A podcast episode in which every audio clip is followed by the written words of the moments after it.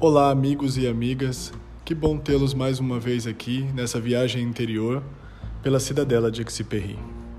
Hoje nós nos deteremos sobre alguns trechos do capítulo 9, um capítulo que vai trabalhar a ideia da troca, mas também a ideia da perfeição e da colaboração. E Exupéry começa esse capítulo dizendo: E assim dizia meu pai: Obriga-os a construir juntos uma torre e o transformarás em irmãos. Mas se queres que se odeiem, joga-lhes um punhado de trigo. Aqui tem um ponto importante e que, se a gente olhar do ponto de vista da evolução do homem, nós vamos notar isso. O ser humano ele aprendeu a sobreviver no mundo a partir do momento que ele se adaptou e, e começou a viver em comunidade. E é interessante porque nós vivemos um mundo hoje onde parece que a individualidade, o egoísmo são os critérios máximos da experiência humana. É interessante. Parece que a gente só é bom em alguma coisa quando nós somos o primeiro. Ou, dizendo de outra maneira, quando nós deixamos muita gente para trás. E isso não nos ajuda a ideia de cooperação, mas sim a ideia de contraste, a ideia de separatividade, a ideia de competitividade demasiada. É interessante perceber isso porque a comunidade humana, e isso tem vários textos de literatura e também de estudos científicos mostrando sobre isso, que em geral nos momentos de crise, nos momentos de dificuldade, o ser humano não tende a ser egoísta, mas tende a ser coopera, cooperativo, desculpa. Ele tende a cooperar. E por que será que isso aparece? Porque será que afloram valores por inspiração divina ou algum outro tipo? Não. Muito pelo contrário, talvez nesses momentos de aridez, nesse momento de dificuldade, talvez aflore ou seja recordado dentro da experiência humana, quase por algo meio que intuitivo, de que nós somos seres de cooperação. E aí o Exupéry continua dizendo: por que então o trabalho, que era função para o alimento, se transforma em cântico? E esse é o bonito da vida. O trabalho, o labor, a experiência de dedicar-se a uma causa no tempo, ela deixa de ser apenas uma ocupação e passa a ser um sentido. Passa a ser permeada de sentido, passa a ser permeada de história. Ela adquire sabor, ela adquire vivacidade. Em outro trecho ele vai dizer: pois uma civilização repousa sobre o que exige dos homens, não sobre o que lhes oferece. O que os alimenta na alma não é o que recebem do trigo, é o que lhes dão. Esse trecho é muito bonito porque aqui Exupéry vai de novo trabalhar a ideia da civilização e do civilizado. E aqui nós podemos ver algo interessante. A civilização repousa sobre o que exige dos homens, não sobre o que lhes fornece. É como quando nós vivemos em uma cidade ou vivemos dentro de uma sociedade e parece que nós somos apenas usurpadores. Nós queremos consumir, nós queremos usar, nós queremos valer. Mas na verdade, civilizado é aquele que se transformou no exercício de si. É aquele que, por entrar em contato com determinada comunidade humana, com determinada região, com, determinada, com determinado contexto, acabou se tornando uma pessoa melhor, acabou se tornando uma pessoa com um olhar diferente, com um olhar ampliado. Isso é, é, é interessante quando, por exemplo, nós fazemos a experiência da montanha. Certa vez, quando eu tinha lá pelos meus 19 anos de idade, eu tive a oportunidade de subir uma alta montanha, 3.600 metros. E quando eu estava lá começando a subi-la, o guia pegou e falou: Você vai viver a experiência da montanha. E eu falei, mas o que será a experiência da montanha? E quando você passa do dois, dos, dois mil, dos dois mil metros, desculpa, e você começa a perceber aquele silêncio, aquela amplitude de paisagem, você começa a, a viver a experiência da montanha. Parece que aquele silêncio vai te invadindo. Mas não é um silêncio de abandono, um silêncio de vazio, um silêncio de solidão. É um silêncio de plenitude. Nesse ponto, parece que, de fato, Platão tem razão quando ele fala que diante de uma grande beleza ou diante do uno, daquilo que não nos não falta e nem sobra nada, a gente tem a experiência da plenitude, a gente contempla. Isso é interessante. Tudo aquilo que é faltoso, tudo aquilo que é inacabado, parece que a gente quer completar alguma coisa, parece que a gente quer falta ali uma, uma pecinha para ficar sublime. Mas diante da perfeição, a perfeição ela não ela não dá vontade de ser consumida, ela só dá vontade de ser contemplada. Quando a gente olha, por exemplo, um pôr do sol, a gente simplesmente contempla, a gente não quer arrumar o pôr do sol, mas a gente contempla e aquilo nos permeia. Esta é a experiência da montanha. E aí Oxyperry continua.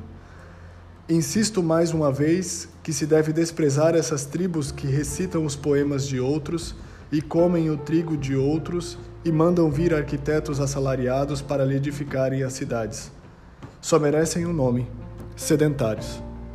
E não vejo ao redor deles, semelhante a uma auréola, o pó do trigo que se, que se malha. É bonito ver isso porque essa passagem de Exupéry nos deixa a seguinte pergunta: o que é que nós estamos construindo dentro da nossa vida? Qual é o esforço que nós estamos dedicando para que a nossa vida seja significativa? Sim, o caminho mais rápido é comprar, é, é, trazer, é importar para a nossa vida coisas que outros já fizeram? Sim, esse é o caminho mais rápido, mas não é o caminho mais efetivo. Por quê? Porque aos poucos ele vai nos deixando sedentários de almas. É como, por exemplo, quando a gente fica muito tempo sem fazer atividade física e quando a gente volta a fazer atividade física, a gente sente a diferença. A gente sente a dureza de recomeçar. E do ponto de vista espiritual, do ponto de vista afetivo, do ponto de vista psicológico, também existe uma musculatura. Do ponto de vista intelectual, também existe uma musculatura que deve ser desenvolvida. Quantas vezes, por exemplo, nós temos corpos que são em linha, que são profundamente tonificados, mas a nossa alma é uma alma sedentária, é uma alma preguiçosa, é uma alma que não se desafia, mas que se acomoda com o medo. E ele continua aqui dizendo: Eu vi dançarinas preparar suas danças, e a dança, uma vez criada, é dançada. Ninguém consegue transformar em fruto de trabalho para converter em provisões. A dança é fugaz como um incêndio e, no entanto, considero civilizado o povo que compõe suas danças, embora não haja para as danças nem colheita nem celeiros. Ao passo que chamo de bruto o povo que alinha nas prateleiras os objetos nascidos do trabalho de outro, mesmo que seja capaz de se inebriar com a perfeição deles. Aqui nós temos um outro ponto importante. Enquanto isso, a gente vai escutando o barulho da cidade, que a cidade também canta os seus ritmos. O ponto importante aqui é o valor da arte. Para que, que serve a arte? Para que, que servem os símbolos? Para que, que servem as expressões, as expressões de elevação, as expressões do espírito, né? Ou como os alemães diziam, as ciências do espírito, as Geisteswissenschaft. O que, que é isso? Essas são as ciências do tempo, ou melhor, são as expressões do tempo. Por quê? Pensem, por exemplo, uma arte, uma, uma dança. Uma dança ela só existe enquanto está sendo dançada. Uma música, ela só existe enquanto está sendo executada.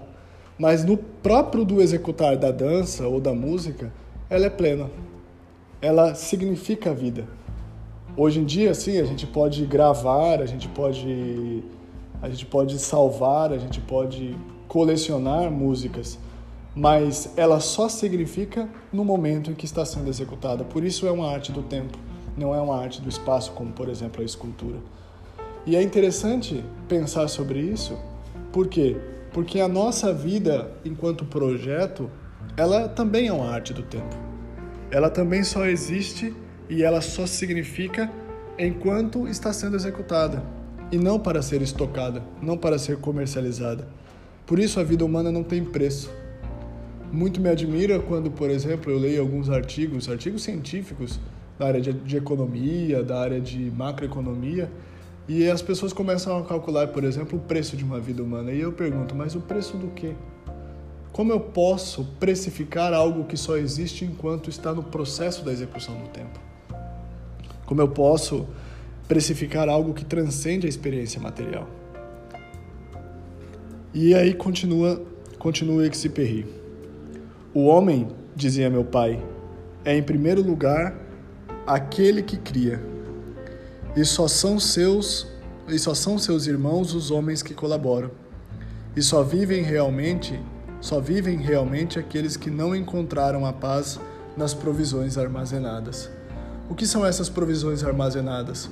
É tudo aquilo na nossa vida que não foi fruto da significação, que não foi fruto do, fruto do nosso investimento. É como, por exemplo, quando eu trabalho para conquistar alguma coisa e aquilo tem valor para mim. Ou que eu ganhei um presente muito importante de alguém que, de fato, um presente, ou às vezes um presente simples de alguém muito importante na minha vida. Aquilo tem um sabor especial. E por isso eu cuido de maneira especial. Então é isso. Quando o Exupéry diz sobre as provisões armazenadas, ele está dizendo dessa vida sedentária.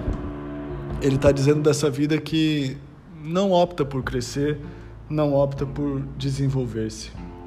E aí ele continua: as obras nascem como que inevitavelmente do encantamento dos dedos.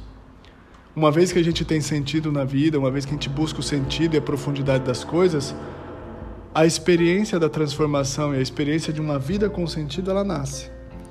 E ela nasce como esse grande desdobramento de nós mesmos. E nesse ponto do capítulo ele vai falar sobre a falha, que eu acho uma coisa muito legal quando ele vai dizer isso. Criar é talvez falhar um determinado passo na dança. E dar de lado esse golpe é dar de lado esse golpe de cinzel na pedra. Pouco importa o destino do gesto. Esse esforço parece estéril a ti, cego, que tens o nariz encostado nele, mas experimenta dar um passo atrás Observe mais de longe o movimento desse bairro da cidade. Só vês subir de lá uma grande devoção e a poeira dourada do trabalho, e não reparas mais nos gestos falhos. Porque este povo, debruçado sobre a obra, bem ou mal, edifica os palácios, ou as cisternas, ou os grandes jardins suspensos. As obras nascem como que inevitavelmente do encantamento dos dedos.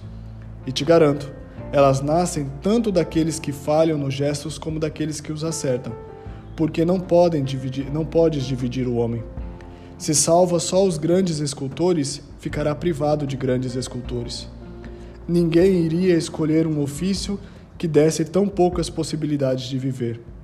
O grande escultor nasce do terreno de maus escultores. Servem-lhe de degrau e são eles que o elevam. E a bela dança nasce da devoção com que se dança. E a dedicação à dança exige que todos dancem, mesmo aqueles que dançam mal. Senão deixas de haver dedicação e passas a haver apenas academia petrificada e espetáculos sem significado. Nada é fértil sem a grande colaboração de um através do outro. E talvez aqui nós tenhamos o núcleo desse capítulo o sentido da colaboração. Colaborar não é apenas buscar a perfeição, e daí ele vai terminar dizendo sobre isso. Mas colaborar é investir nessa diversidade para que de fato uma grande obra nasça. Quando ele vai dizer não existem grandes escultores sem escultores ruins, é por quê? Porque o grande exercício da experiência humana é esse exercício de colaborar. Newton Pegando a frase de outros filósofos, ele dizia muito bem isso. Se eu vi mais longe foi porque eu estava de pé sobre ombros de gigantes. Eu, anão, estava de pé sobre ombros de gigantes. A experiência da, da busca do sentido da vida, da busca pela, pela densidade, pela, pela melhor performance, vamos usar uma palavra bastante ruim, uma expressão bastante ruim, ela nasce dentro dessa perspectiva de colaboração. É porque muita gente já passou e fez aquilo que eu fiz que eu posso ser uma pessoa boa naquilo que eu faço. Só que às vezes a gente simplesmente ignora isso e parece que nós já nascemos acabados. Quantas pessoas colaboraram com a nossa vida para que nós chegássemos onde nós estamos hoje, fazendo aquilo que nós fazendo aquilo que nós fazemos hoje e tendo os reconhecimentos que nós temos hoje? Isso é importante, porque isso nos dá o sentido da colaboração, o sentido do respeito e também o sentido da gratidão. E por fim ele termina: não queiras investir ou não queiras inventar um império onde tudo seja perfeito, porque o, go o bom gosto é virtude de guardião de museu. E se fores desprezar o mau gosto, não terás nem pintura, nem dança, nem palácio, nem jardim. Irás torcer o nariz por repugnância ao trabalho sujo na terra? Tu serás privado dele devido a esse teu vazio desejo de perfeição. inventa um império onde tudo seja simplesmente caloroso. Inventa um império onde tudo simplesmente faça sentido, onde tudo simplesmente tenha um propósito, onde o trabalho não seja apenas desgaste, como diziam o tripalium, né? A punição, mas sim seja o espaço de significação, o espaço de construção de si, o espaço onde, reconhecendo aquilo que nos foi dado e dando para que também outros possam reconhecer, nós sejamos pessoas melhores, pessoas mais completas.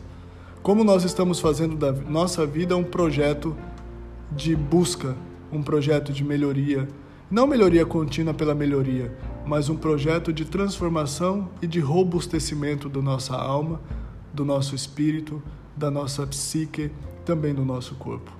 Como nós estamos fazendo da nossa vida um grande trabalho, um grande projeto de gratidão a essa mesma vida que nos foi dada. Pensem nisso.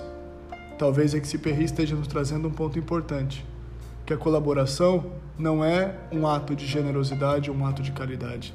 Nós só somos porque outros colaboraram para que nós fôssemos. Basta ver, por exemplo, como nós nascemos. Vem dialogar.